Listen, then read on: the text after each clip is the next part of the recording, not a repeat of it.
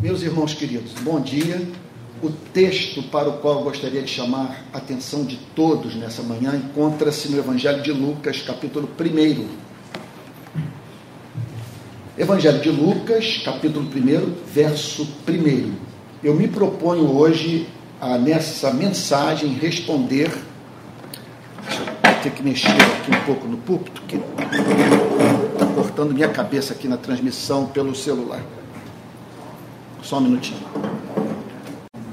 Ok. Então eu me proponho na mensagem de hoje a responder a seguinte pergunta: Quem é Jesus? Mas responder a seguinte pergunta a partir do que a própria Bíblia declara sobre Cristo. Então, os locos clássicos da cristologia, que é a as, o conjunto de doutrinas referentes à pessoa de Cristo, sem a mínima dúvida, é João capítulo 1, do verso 1 ao verso 14. Se você quer encontrar nas Sagradas Escrituras um texto que responda a pergunta: quem é Jesus? Mas você tem que começar, repito, sem a mínima hesitação, pelo Evangelho de João, capítulo 1, do verso 1 ao verso 14. Então, vou pedir que você abra a Bíblia em João 1, de 1 a 14. Muito provavelmente eu não vou conseguir ver todos os versos nessa manhã. Talvez eu só termine a mensagem no próximo domingo. João 1, verso 1. Pai Santo, nós pedimos a Ti que, pelo seu amor sem fim, não tenhamos contato apenas com a Bíblia, mas acima de tudo com o Senhor em pessoa. Nós queremos ouvir a tua palavra a fim de podermos dizer que o nosso coração ardia enquanto a tua verdade era proclamado aos nossos corações. Pai Santo, nós o amamos, nós o amamos porque o Senhor é amável, nós estamos aqui para confessar as nossas imperfeições, dizer ao Senhor que mais uma vez nós estamos voltando para casa para o lugar de onde não deveríamos jamais ter saído, para o centro da tua vontade. Queremos bendizer o Senhor pelas mais diferentes manifestações do seu amor gracioso por nós. Não temos como enumerar as bênçãos recebidas. E agora, Senhor, abre o nosso entendimento e o nosso coração para a compreensão da tua palavra. O que pedimos em nome de Jesus. Amém. Então vamos lá, João, Evangelho de João, capítulo 1, versículo 1. No princípio era o Verbo. Não há passagem no Antigo Testamento que mais tenha relação com a filosofia grega, pré-socrática, socrática e a de Platão e Aristóteles, a filosofia grega clássica, do que João, capítulo 1, a partir do verso 1. Em especial, quando João declara no princípio era o Verbo. Qualquer estudioso da filosofia grega clássica está familiarizado com o conceito de logos, porque impressionava os gregos o fato de haver uma unidade na diversidade. Os mais diferentes elementos estarem harmoniosamente dispostos no universo. Então, muitos ofereciam como resposta para essa harmonia o Logos, que seria uma razão universal que faz com que, repito, esses mais diferentes elementos estejam dispostos no universo, em especial no nosso planeta, harmoniosamente. Não poucos desses pensadores não conseguiam atribuir essa harmonia ao acaso. Agora, acontece que esse conceito de logos, dessa razão que opera na vida, estava muito distante do teísmo, do judaísmo e do cristianismo. Eles não pensavam, por mais paradoxal que se nos afigure, em termos de um Deus pessoal com o qual pudéssemos manter comunhão. O que o cristianismo faz. Olha, eu vou, eu vou lhes dizer uma coisa. Essa fé só pode ter sido comunicada por Deus aos seres humanos, porque ninguém daria a resposta que o cristianismo deu para o conceito de logos se o seu objetivo fosse ganhar a cultura, é obter respeito perante a elite pensante. Porque simplesmente o que o cristianismo diz, vocês estão preparados para ouvir? É que o Logos nasceu em Belém. Foi criado em Jerusalém e trabalhou durante 30 anos aproximadamente como carpinteiro. O que a Bíblia diz é que o princípio organizador do cosmos se manifestou na vida de Jesus. Por isso, João diz: no princípio era o Verbo, a palavra do grego, logos. No princípio era a palavra. E João declara, também outra afirmação de tirar o fôlego, que a palavra estava com Deus. Claramente ele estabelece uma distinção entre o Logos, entre a palavra, entre o Verbo e Deus. Ele declara que a palavra estava com Deus no princípio. Em qual princípio? No princípio da criação do universo. Então, o cristianismo parte da firme pressuposição de que esse mundo tem um início, que o universo não é obra do nada, aliás, isso jamais entrou na cabeça do pensador grego. Porque eles davam por certo que o nada, nada cria. Eles acreditavam que havia no universo um ser que tinha em si o poder de ser o fundamento de todas as coisas era autoexistente. Por mais que se nos afigure como absurda a ideia de autoexistência, para o grego, a criação a partir do nada era absurdamente insuperável. E o que o cristianismo tem a dizer é que o que tem existido por toda a eternidade aquilo que os filósofos, os apologistas cristãos chamam de realidade última, é o Deus infinito pessoal. E aqui João declara que ao seu lado o Verbo.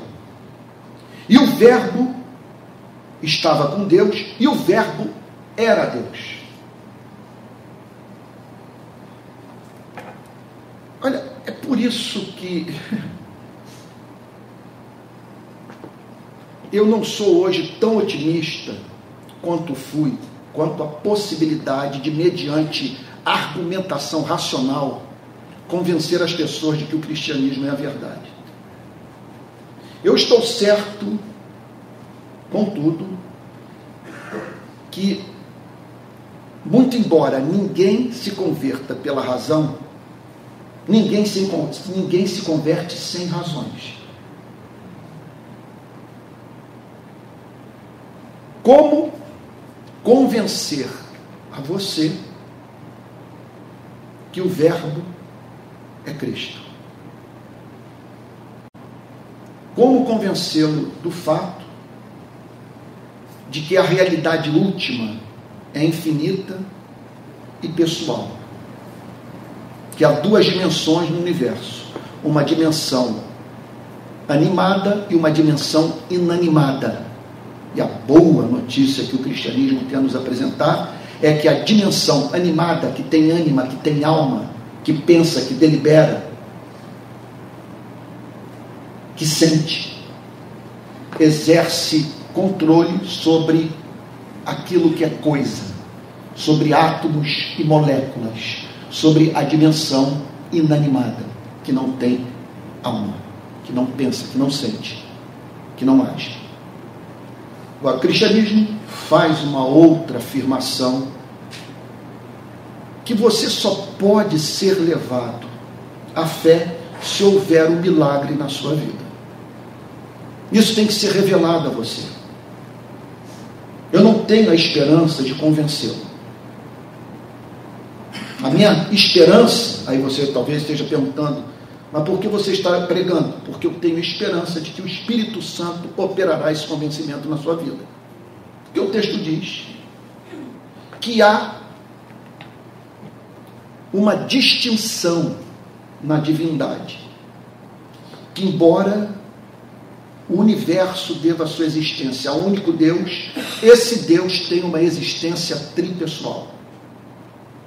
E aqui João declara que o Verbo era Deus. O Verbo estava com Deus, distinção, e ao mesmo tempo ele declara igualdade. E o Verbo era Deus.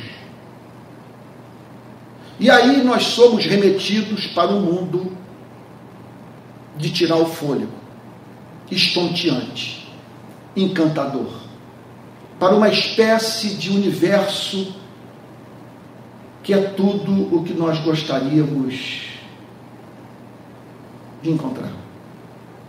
Porque simplesmente ao dizer que o Verbo era Deus e o Verbo estava com Deus, João está dizendo que a realidade última ama. Você imagine só: o Verbo estava com Deus, o Verbo era Deus. Você pense num ser com capacidade infinita de sentir prazer, de se deleitar com o belo, com o justo, com o santo perante o infinitamente belo, justo e santo.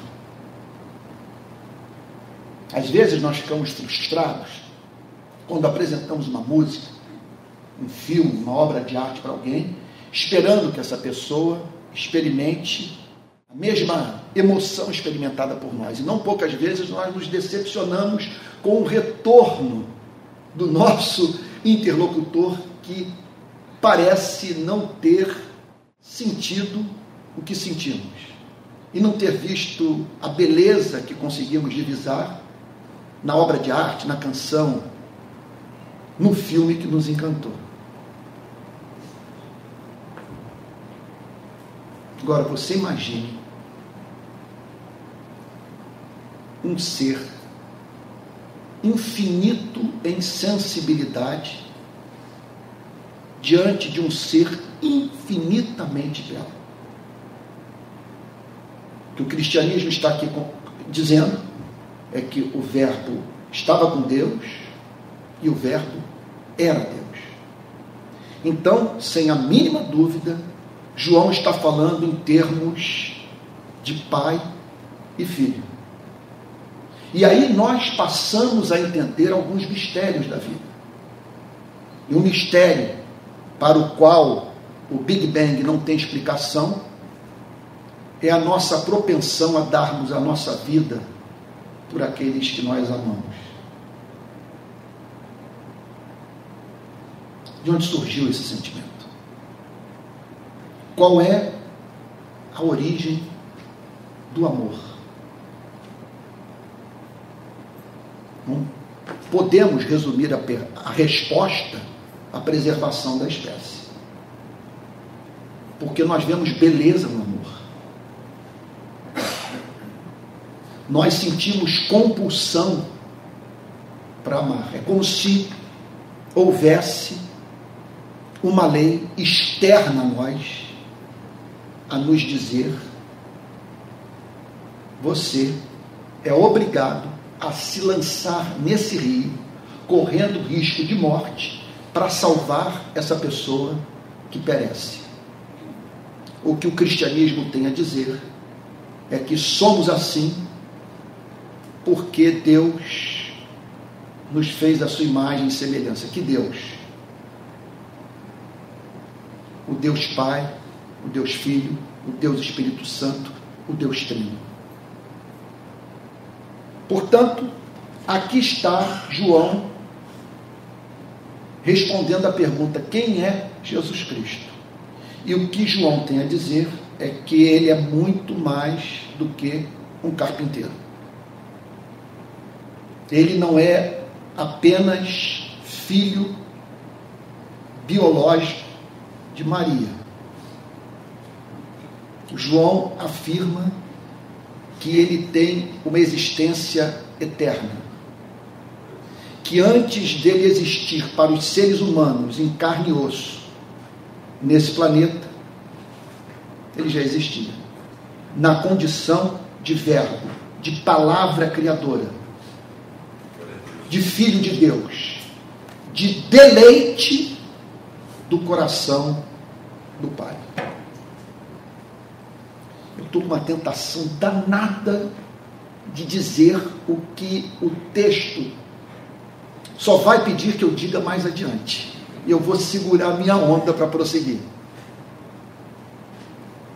Ele estava no princípio com Deus. Portanto, o que João está dizendo ao responder à pergunta quem é Jesus é que o carpinteiro de Nazaré participou ativamente da criação desse planeta. Então, com isso, a Bíblia está dizendo que o bem te vi, o labrador, e aqui uma, uma ilustração bem autobiográfica, porque eu sou doido por labrador, o maltês, também sou doido por maltês, a noite emborada, sem querer dar uma de poeta, desabrochar de uma flor, tudo isso aí é cristologia. São sinais que ele deixou de si mesmo. Quer dizer, o sorriso dessas crianças que nós vemos no YouTube brincando com cachorro, e é uma coisa que me encanta. Ontem mesmo eu vi um monte de cachorrinho em cima de um, de um menino de uns 3, 4 anos que não parava de rir. O que João está dizendo é que isso é obra de Jesus. Que o universo não seria assim, você não viria criança gargalhando ao brincar com um cãozinho se por trás da vida não houvesse um ser pensante e doce e criativo e interessado na nossa felicidade, porque toda essa beleza adapta-se às nossas demandas estéticas, ao nosso desejo de viver no universo que nos faça sentir em casa. Ele estava no princípio com Deus. Todas as coisas foram feitas por ele. Claramente, João está defendendo a divindade de Cristo ao dizer que Cristo é o Criador desse planeta. Que o Logos realmente se fez carne há dois mil anos na pessoa de Jesus Cristo Todas as coisas foram feitas por ele, e sem ele, nada do que foi feito se fez.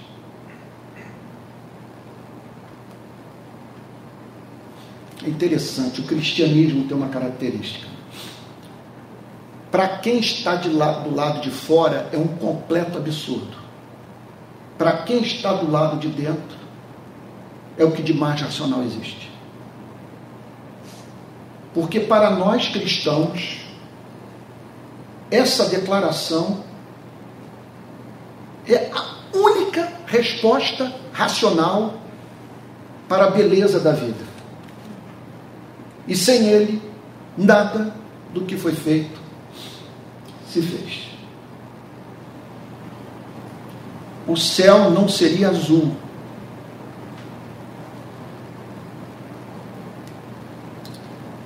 A noite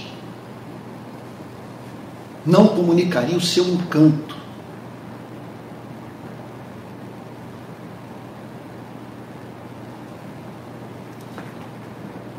O pai não abraçaria alegremente o seu filho que parte na sua direção ao final de um dia de trabalho se não houvesse, no princípio, um ser criando todas as coisas de acordo com a sua natureza santa, sábia, benevolente. E sem ele, nada do que foi feito se fez. Eu estou aqui diante da Andréia, esposa do Lucas, que está bem envolvida com os temas do meio ambiente, correndo o mundo, lutando pela preservação do nosso planeta. E há um motivo teológico para essa luta. Porque toda essa beleza revela a beleza de Deus. A natureza prega juntamente com o pregador, que levou a Davi a dizer: Os céus proclamam a glória de Deus, o firmamento anuncia as obras das suas mãos. Um dia discurso, outro dia, uma noite revela conhecimento, outra noite. Não há neles linguagem, nem palavra, nem deles se ouve nenhum som. No entanto, por toda a terra se faz ouvir a sua voz e suas palavras até os confins do mundo. O que levou o grande teólogo protestante João Calvino a dizer para onde o homem lança o olhar, ele contempla a glória de Deus. Anos depois, Galileu Galilei fez um registro, nada científico, porém racional, das suas investigações científicas. Quando contemplo o universo, com toda a sua riqueza e beleza, eu sou levado a um único fim: prestar culto à beleza do Criador. Verso 4. Aqui está João respondendo a pergunta: quem é Jesus? A vida estava nele. Então, no convívio com Cristo, João per percebeu a manifestação da vida. Ali a vida se manifestou em carne e osso. E a vida era comunicada. A vida estava nele e a vida era a luz dos homens. Há muito que se falar sobre essa espantosa declaração. Mas o que João está dizendo, basicamente, é que ter vida significa ter conhecimento. Ter vida significa viver na luz. Se você não sabe quem é, de onde veio, para onde vai, você não tem vida. Se você não encontra no universo alguém digno de ser servido, um objeto de culto, de adoração, você não tem vida. Se você come a comida e não sente o seu sabor, porque não divisa no cosmos um ser que o trata com benevolência, que faz o pão chegar à sua mesa. Você não tem vida. Você pode ser um bom pagador de imposto. Uma pessoa até mesmo respeitável. Cumpre suas atividades profissionais com excelência Mas se você não ama a Deus, você não tem vida. Se você não vê excelência em Deus, se o Criador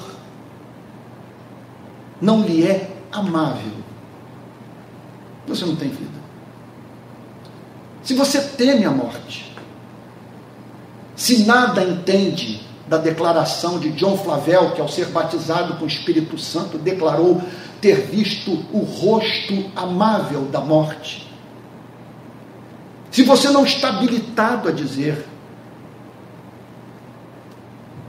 para mim viver é Cristo e morrer é lucro, definitivamente, não se iluda quanto esse ponto, você não tem vida. Se, não, se você não venceu o seu ego, a sua propensão a viver para si mesmo, que o faz até mesmo praticar o bem em benefício próprio. Você não tem vida.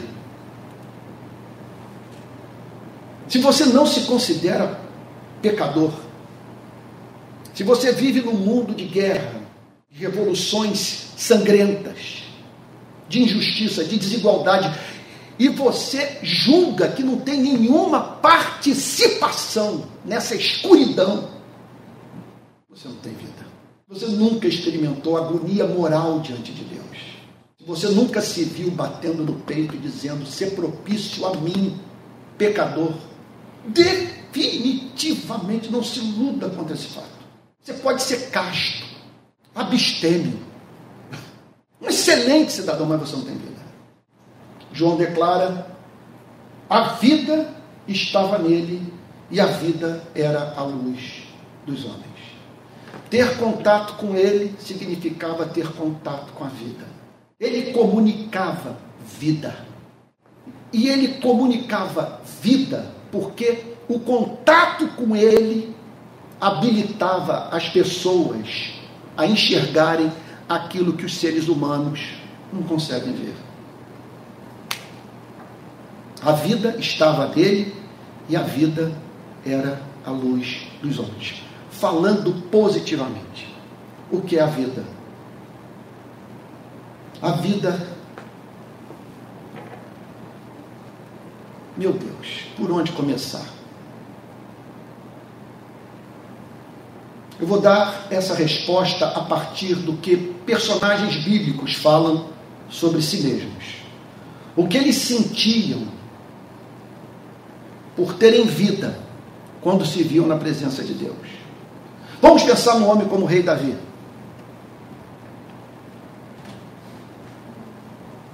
Que declara no Salmo 23: O Senhor é o meu pastor.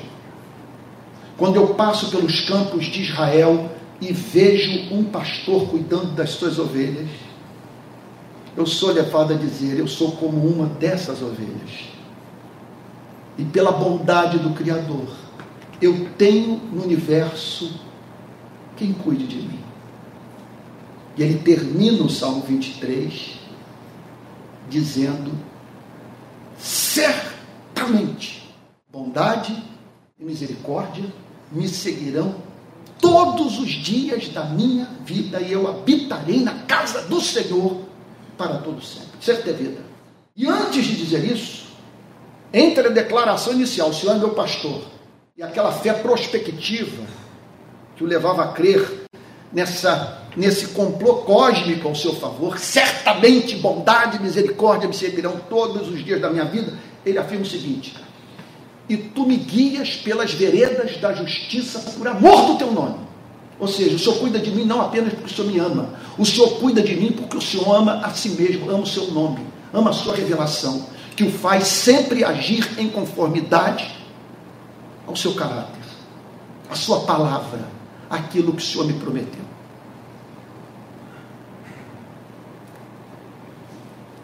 Outra declaração extraordinária de vida nós encontramos na vida do apóstolo Paulo. No mundo de crianças com leucemia, num mundo onde pais enterram seus filhos, num mundo de fome, o apóstolo Paulo, sensível a todo esse sofrimento, a ponto de dizer que o planeta aguarda a sua redenção, foi habilitado por ter vida a declarar. Contudo, Deus prova o seu próprio amor para conosco, pelo fato de Cristo ter morrido por nós, sendo nós ainda pecadores. Você quer ver outra expressão extraordinária de vida? Essa aqui. Aqui, olha, eu vou te dizer o seguinte.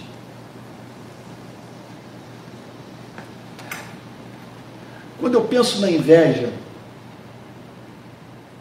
eu fico a pensar que há um elemento de humildade na inveja. Porque há pessoas que são tão soberbas que não sentem inveja de ninguém por se sentirem superiores a todas. Né? Então, às vezes, tem gente que é levada a dizer: Eu não sou humilde o suficiente para invejá-lo. E há pessoas que definham em razão da prosperidade de quem inveja por tolice. Inveja um corpo que, no decurso de uns poucos meses, pode ser encontrado imóvel no chamado leito de hospital. Uma enfermeira trocando fralda geriátrica. Uma fortuna que some da noite para o dia. Uma reputação que vira fumaça por um ato falho, seguido de lacração. Agora vou lhe apresentar uma pessoa de quem você deve sentir muita inveja. É o ser humano que é capaz de dizer isso aqui. Em todas as coisas, porém, somos mais que vencedores por meio daquele que nos amou. Porque eu estou bem certo de que nem a morte, nem a vida, nem os anjos, nem os principados, nem as coisas do presente, nem do porvir, nem os poderes, nem a altura, nem a profundidade, nem qualquer outra criatura poderá nos separar do amor de Deus que está em Cristo Jesus, o nosso Senhor. Isso é vida. Isso é vida. Isso aqui pode ser declarado num barraco na favela do Jacarezinho. Mas nós podemos dizer que aquele que está no barraco, que, está habilitado a fazer uma declaração como essa, tem vida. Outro sinal de que nós não temos vida é quando nós nos tornamos escravos da tirania das circunstâncias. Quando o nosso estado de humor depende das circunstâncias da vida. Agora, quem tem vida, quem tem vida está habilitado a dizer também: digo isto, não porque esteja necessitado. Apóstolo Paulo na carta aos Filipenses, porque Aprendi a viver contente em toda e qualquer situação. Aprendi a viver contente em toda e qualquer situação. Sei o que é passar necessidade, sei também o que é ter em abundância. Aprendi o segredo de toda e qualquer circunstância, tanto de estar alimentado como de ter fome, tanto de ter em abundância como de passar necessidade. E aí, a bomba atômica. Tudo posso naquele que me fortalece. É vida. Enfim.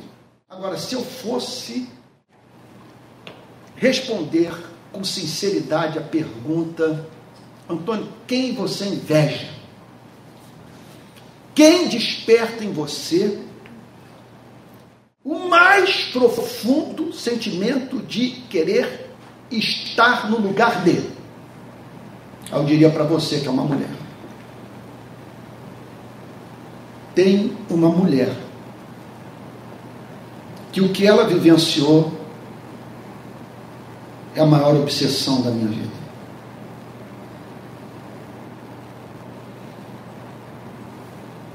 Eu estou falando da irmã de Marta e Lázaro, de nome Maria. Ela entra na casa do fariseu, sem pedir licença, se lança aos pés de Jesus, batiza os pés de Jesus com suas lágrimas e os enxuga com seus cabelos e quebra o vaso de alabastro com o lento.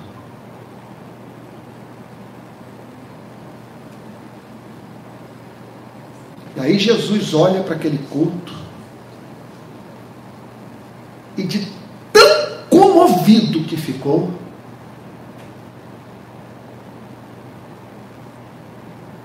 foi levado a dizer: onde o Evangelho for pregado, seja qual for a era, o canto do planeta, o que Maria fez por mim será testemunhado para a memória dela. Porque finalmente encontrei um ser humano corretamente relacionado comigo. E por que eu invejo Maria? Porque é de invejar alguém que conheceu o mistério. Alguém que viu excelência no que é excelente. Ela só estava ali, de joelhos, em lágrimas.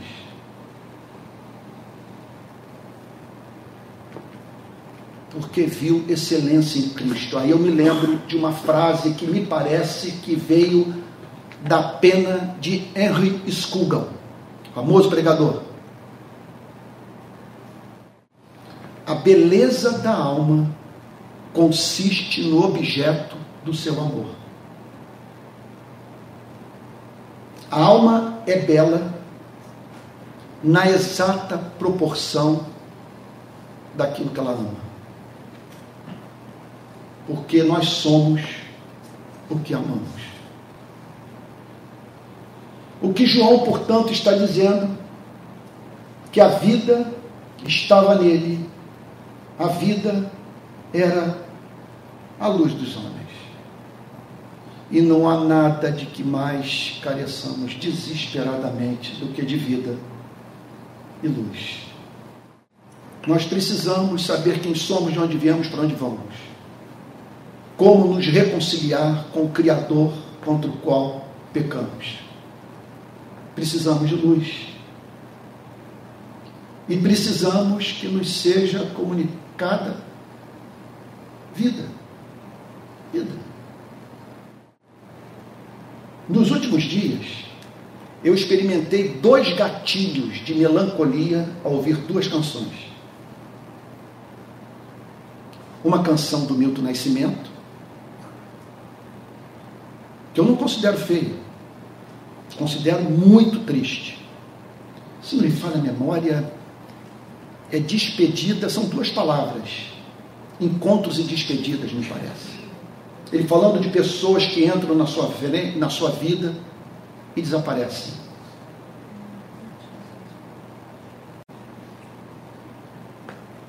Não estou fazendo uma avaliação estética dessa canção. O que eu estou dizendo é que ela me causou profunda melancolia. Em fevereiro, eu ouvi uma canção do Chico Buarque.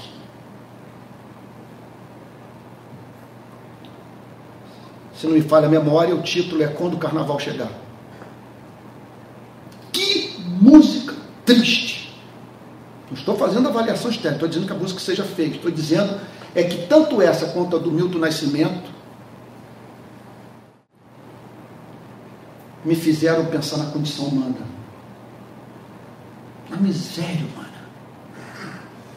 Se você me perguntasse hoje, hoje Antônio, por que você prega? Por que você é pregador? Eu diria porque eu me compadeço dos seres humanos. A condição humana é trágica, absolutamente trágica.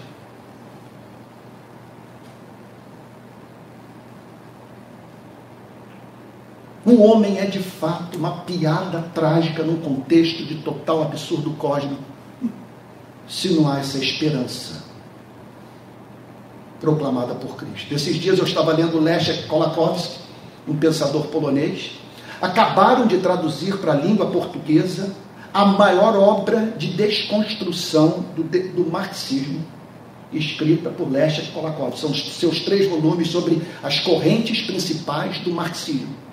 Imperdível. Imperdível. São três volumes.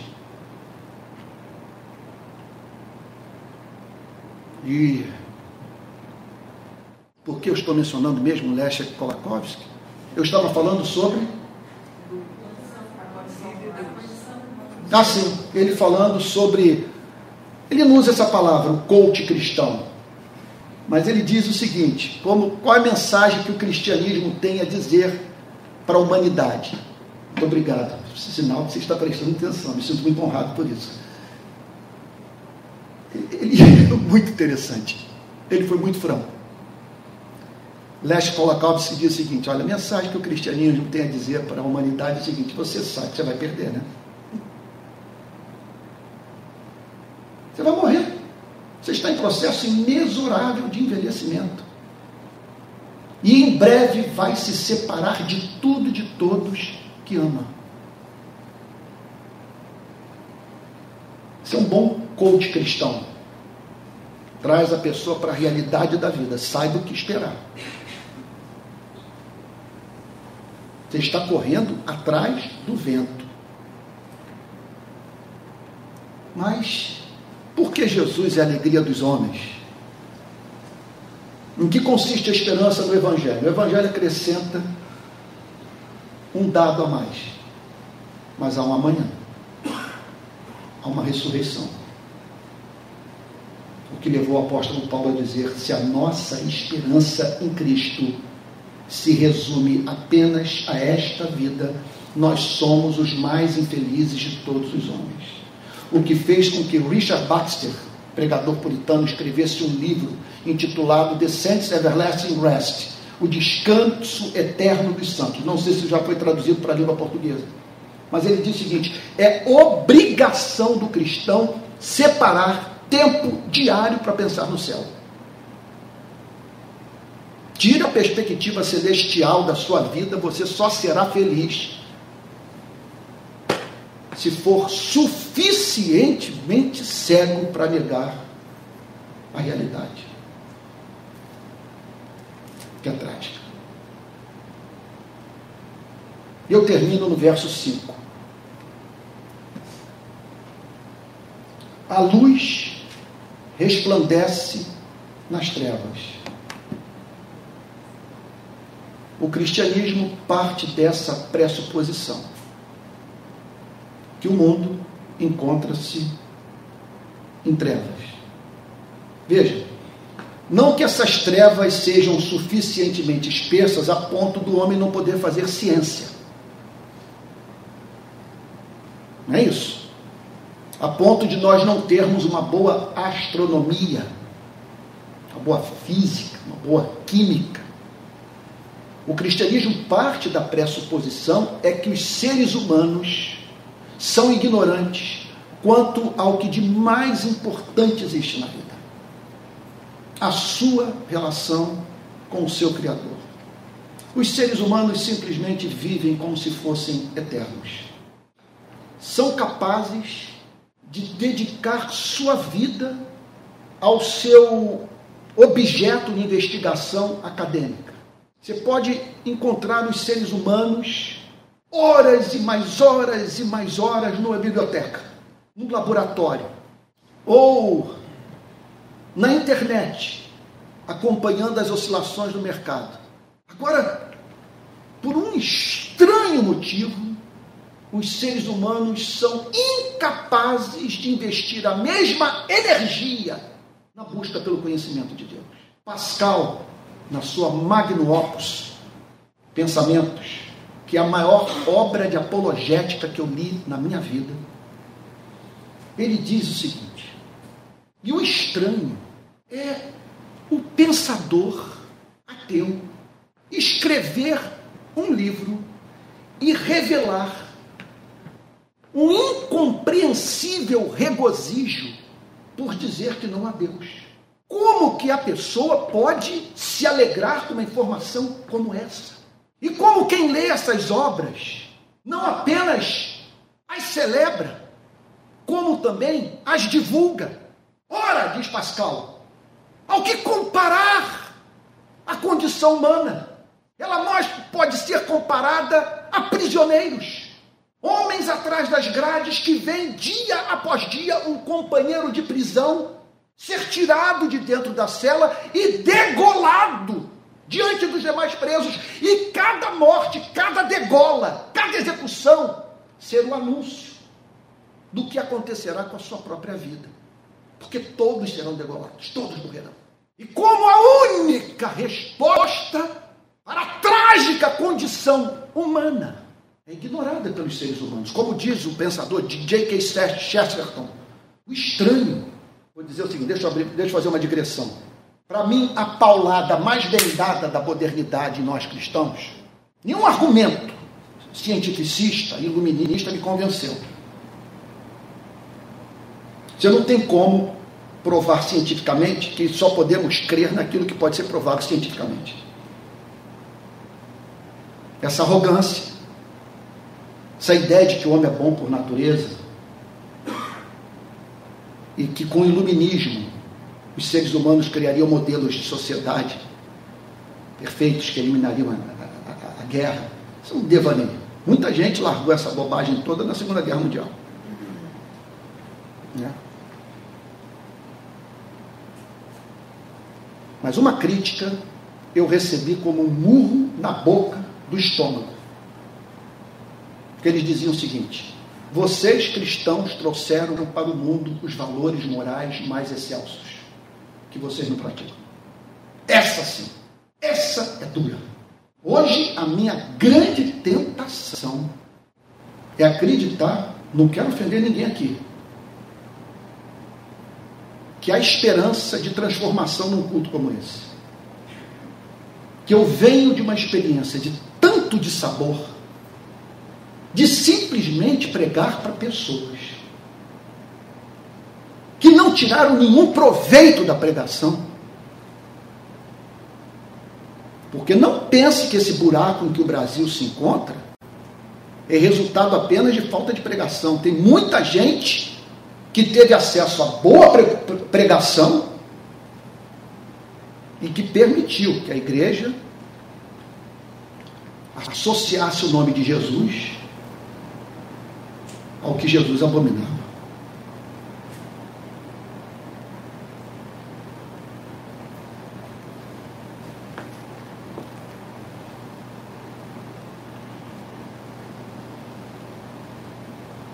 Agora, voltando a Chesterton. Ele diz o seguinte: é um bom golpe na modernidade. Vocês têm descartado o cristianismo sem ao menos terem parado para considerá-lo. Isso é desonestidade intelectual. Você olhar para certos pregadores brasileiros e dizer que isso é cristianismo e que, portanto, você não quer nada do cristianismo, é a mesma coisa que eu chegar para o marxista e dizer o seguinte: olha, Stalin defendia o marxismo, portanto, eu não quero papo com o marxismo, porque Stalin é a encarnação do marxismo. O Mao Tse Tung é a pura expressão do conteúdo do capital. Eu posso, com honestidade, fazer declarações como essas? Não posso. É uma iniquidade. Então você pegar a pregação desses celerados e chamar isso de cristianismo, sem ao menos parar para ouvir o que de melhor existe hoje na igreja e consultar a própria Bíblia é desonestidade intelectual. Por isso, a luz resplandece nas trevas. A luz resplandeceu nas trevas, porque se você me perguntasse o que, é que de mais especial foi comunicado por essa, por essa luz que resplandeceu nas trevas? Em que consistiam essas trevas? O que foi dito por Jesus e que fez com que a luz resplandecesse nas trevas? Para mim, zero dúvida quanto ao fato de que Jesus reinventou Deus. A pregação de Jesus representa a, a reinvenção de Deus. Ora, quando ele declara que a salvação consiste em, depois de você ter vivido no pecado, correr para a casa do Pai. Por necessidade. porque sentiu fome. E o pai o abraçar, chorar, trocar suas vestes, botar anel no seu dedo, sandália nos seus pés, o convidar para participar da festa do retorno. Quando Jesus diz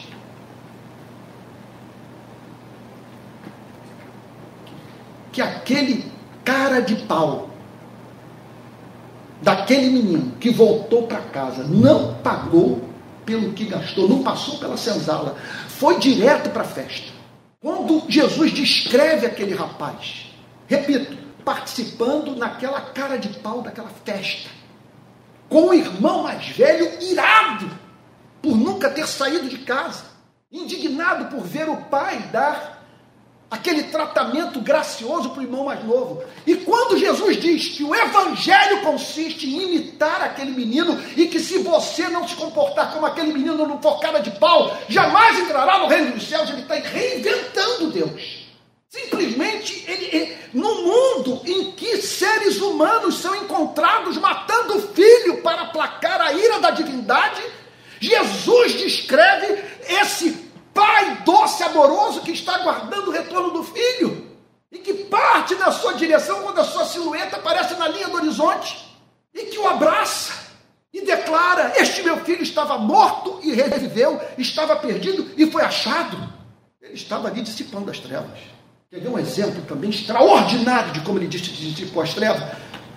Por que, que eu estou dizendo que ele dissipou as trevas dessa maneira?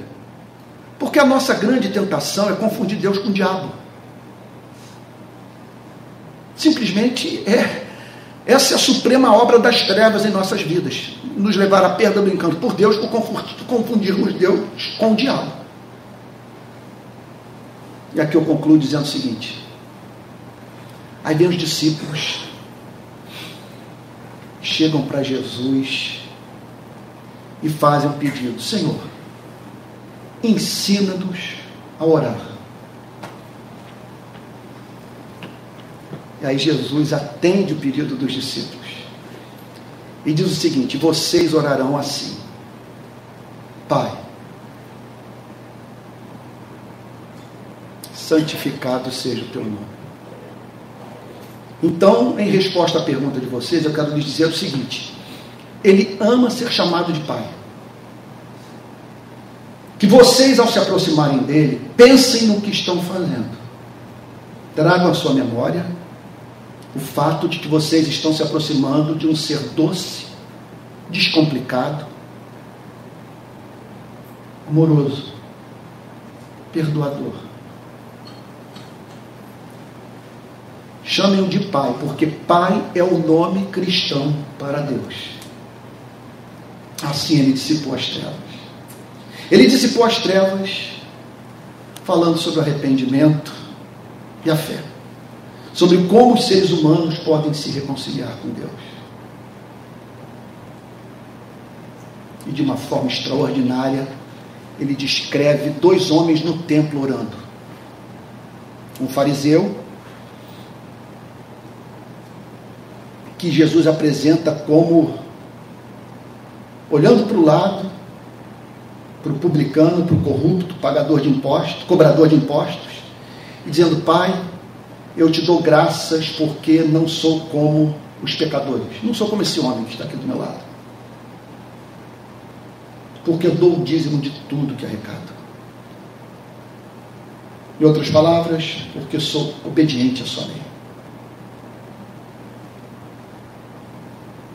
E aí do lado Jesus descreve o publicano, batendo no peito, sem coragem de olhar para o alto, a dizer: tem misericórdia de mim, Senhor. Porque é evidente que eu sou pecador. Aí Jesus conclui a parábola dizendo que aquele bom pagador de impostos, aquele homem casto, abstêmio, de boa reputação, voltou para casa sem ter a sua oração ouvida. E o publicano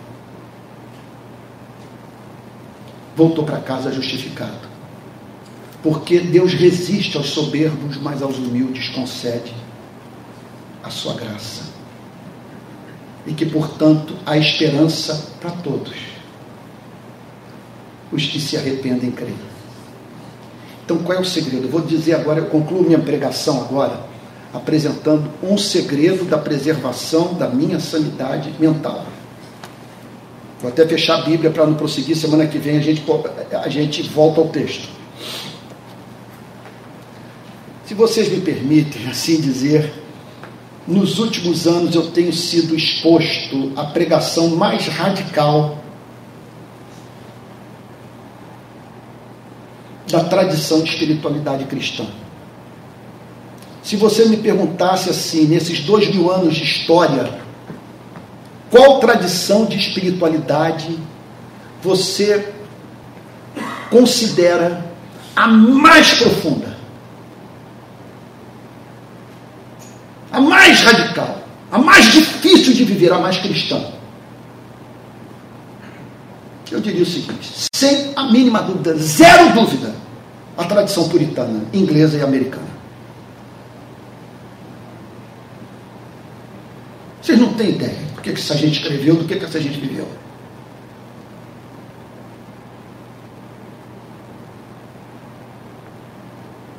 Quando, vocês terem uma ideia,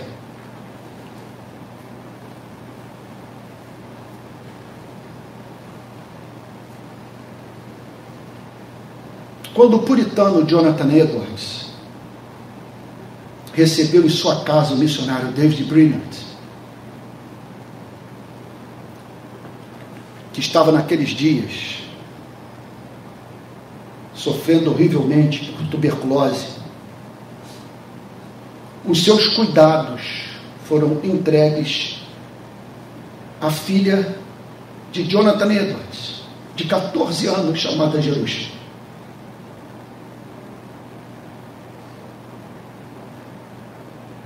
David Brennan morreu na casa de Jonathan Edwards com 29 anos.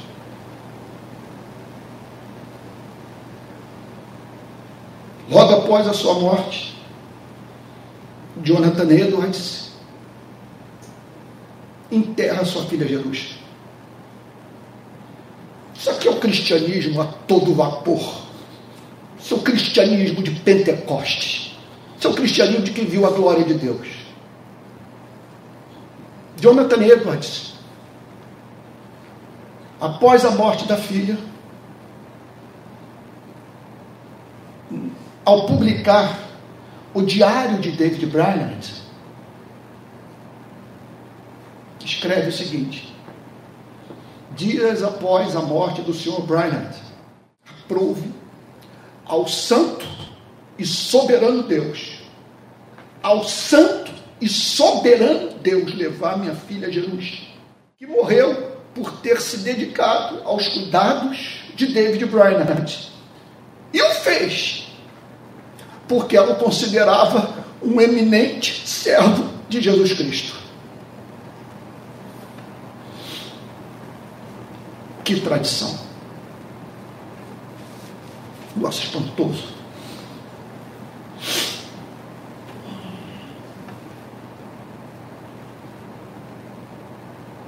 E por que não enlouqueço? Porque eu jamais li os puritanos sem ter Lutero na minha mão direita. Porque com os puritanos eu sou elevado ao Everest da vida cristã. Bíblia pura. Pura.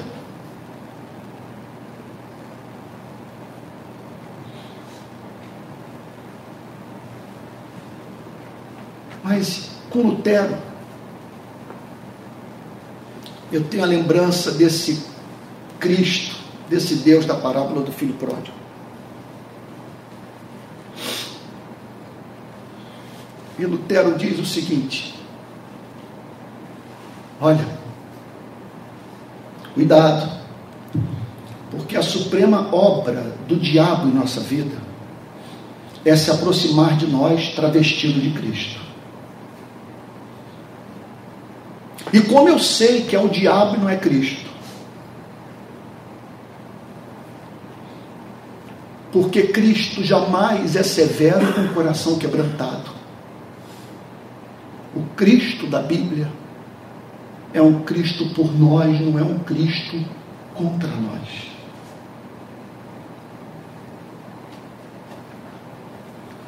E portanto, diz Lutero,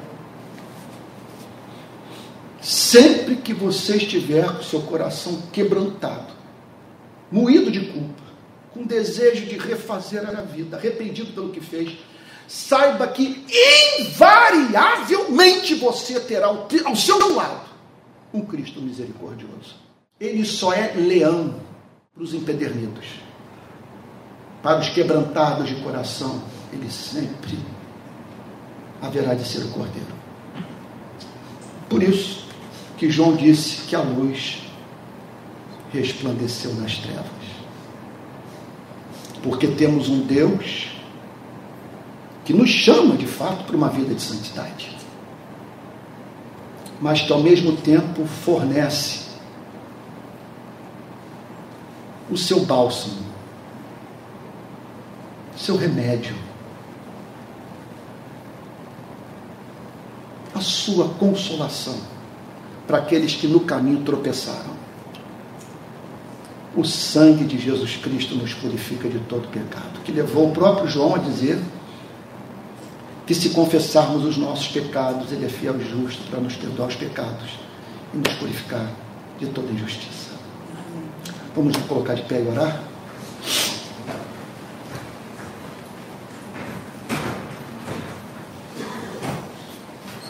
Eu vou pedir é, que os irmãos se juntem a mim agora aqui em oração.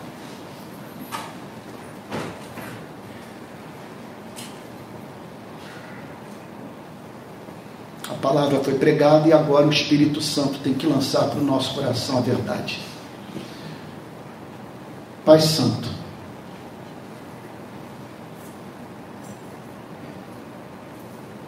nós o amamos, porque o Senhor é amável. Porque o Senhor não é o diabo nosso que está nos céus, o Senhor é o Pai.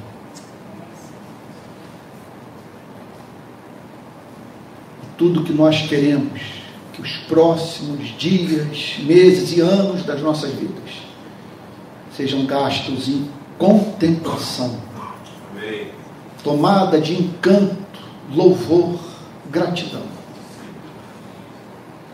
da sua face.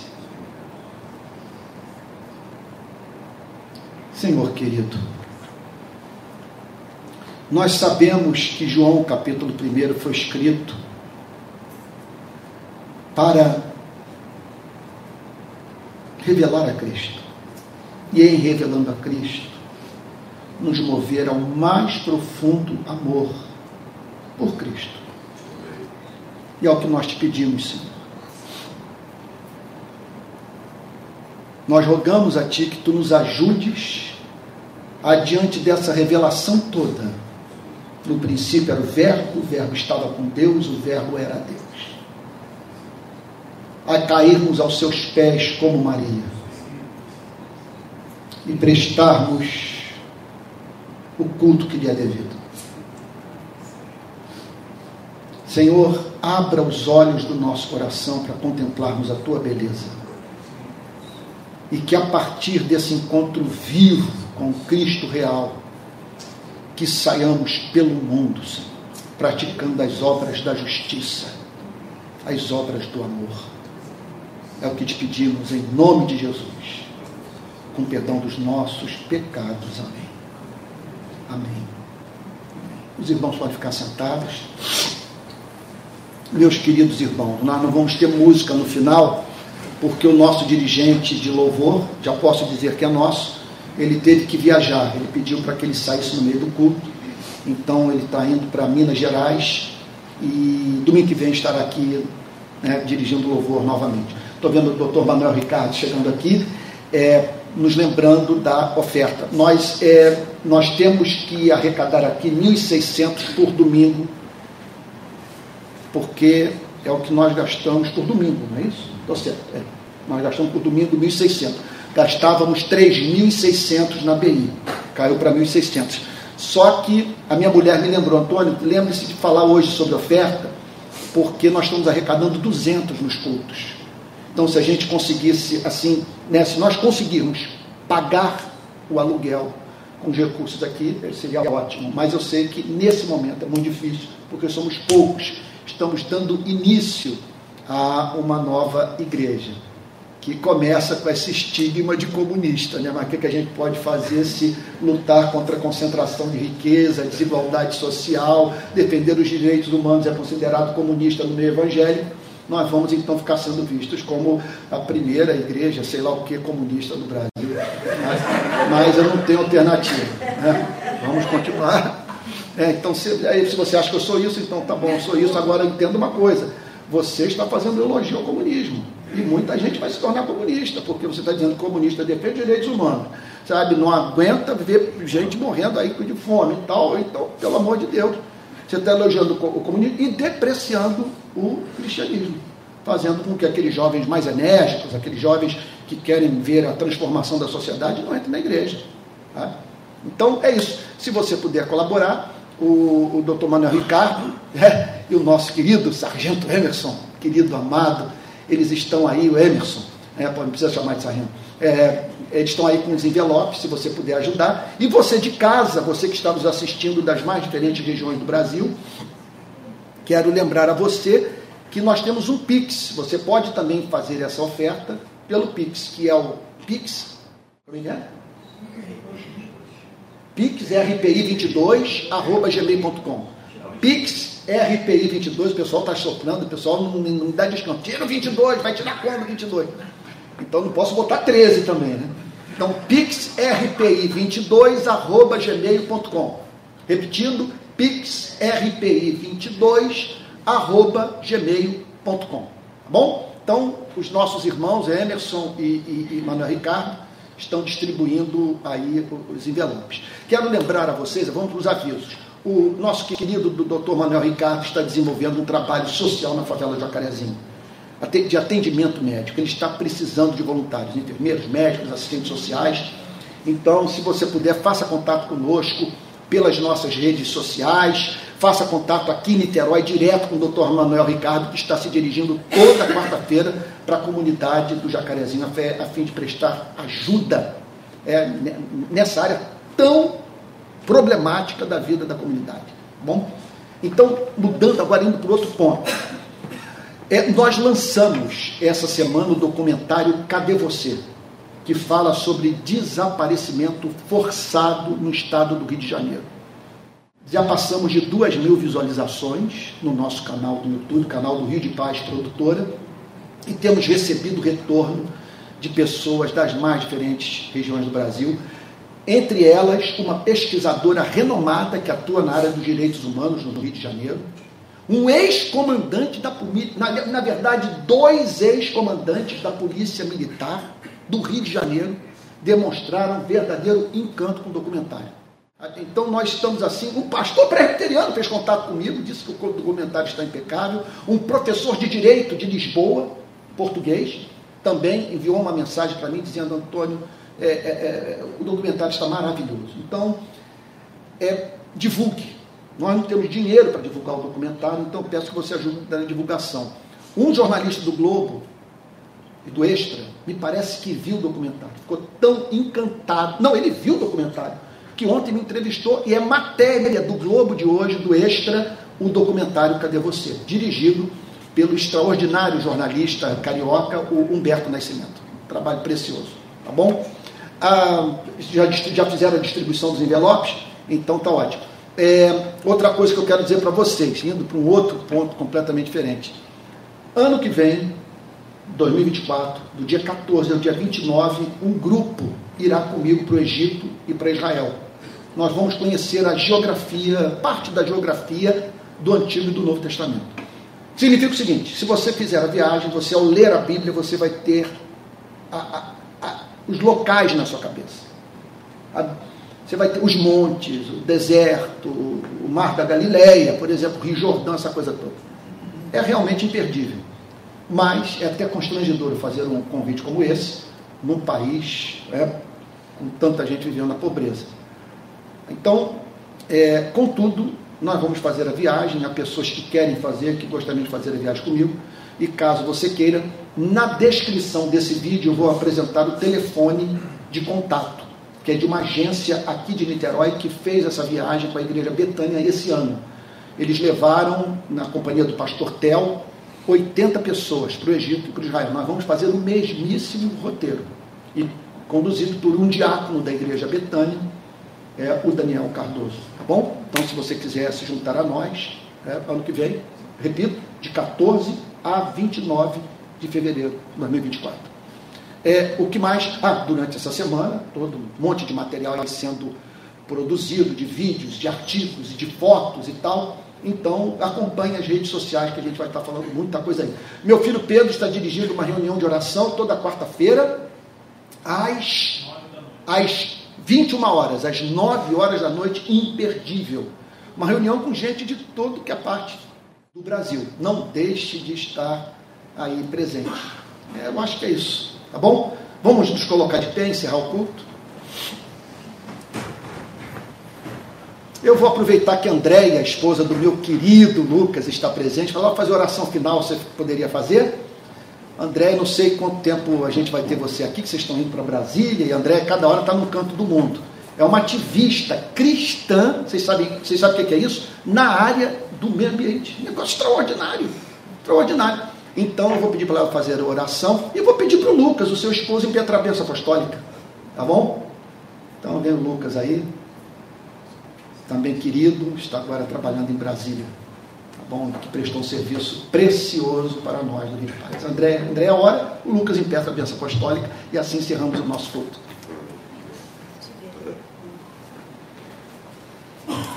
Oremos. Teu Senhor é o reino, é o poder, é a autoridade, a majestade, é tudo quanto há nos céus e na terra, o mar, o domínio, tudo que nele habita. E por isso nós estendemos, Senhor, graça e honra ao teu nome graça e honra à tua criação, porque o Senhor é dono de tudo e de todos. E depois de uma mensagem como essa, a gente rende a ti, Senhor, quem somos nós diante da tua grandeza e diante da tua graça. Senhor. Tem misericórdia de nós, Senhor. Pobres pecadores, pobres pecadoras, totalmente dependentes da tua graça. Então, diante de uma semana com tantos desafios, de más notícias, de desencontros, desentendimentos. Nós pedimos a tua graça, Senhor, Amém, que lembremos do verbo, da verdade, Amém, de quem o Senhor é, da esperança Amém, do porvir e da eternidade, Senhor. Enche-nos da tua graça, enche-nos, Senhor, da tua misericórdia, para que enfrentemos Jesus. dia após dia, até ser dia perfeito, até o Senhor voltar até o Senhor nos buscar Amém, e nos levar, Senhor, para a terra prometida e para e o que o Senhor nos chama, Deus, de eternidade. Amém, então, Jesus. rendemos a nossa gratidão, o nosso louvor, a nossa honra. Obrigada, Senhor, por nos resgatar das trevas. Amém, por nos fazer viver na luz eterna. Amém, Jesus. Em nome de Jesus, amém. Amém, meu Senhor, amém, meu Deus. Ouça a nossa oração, Senhor. A Deus que se revelou a nós, te rendemos graças, porque o Senhor amou, armou a sua tenda entre a humanidade e se revelou aos nossos corações. Que a graça de Jesus. Amém, Jesus. A graça de Jesus inunde o nosso coração com o perdão dos nossos pecados. Que o amor eterno de um Deus que podemos chamar de Pai. Amém, Jesus. Célio, Deus, numa relação de filhos e filhas. E que a comunhão do Espírito Santo nos guie pelas jornadas, pelos caminhos deste mundo. É a nossa Amém, oração. Jesus. Nos envie debaixo da sua Amém, bênção, Jesus. da sua graça para esse mundo de maneira que iluminemos, ó Deus, e temperemos essa terra. Em Amém, nome santo de Jesus que eu oro. Amém. Amém, Jesus. Amém. Amém. Isso aí, gente. Se puder, dá um abraçozinho aí, alguém que está do seu lado, se você sentir à vontade, fiquem com Jesus. E no domingo que vem, vê se traz alguém aí para a gente encher logo essas cadeiras. Ah, eu profetizo que até dezembro vai estar tudo cheio, mas não sem o nosso trabalho. Essa profecia só vai se cumprir se a gente trabalhar, essa é a verdade. Vamos com Jesus, bom domingo. Olha, todo mundo orando pelo Botafogo hoje, que se a gente ganhar mais um passo na direção do título, ore, porque o inimigo sabe que quando o Botafogo perde, me perturba. Então, ore.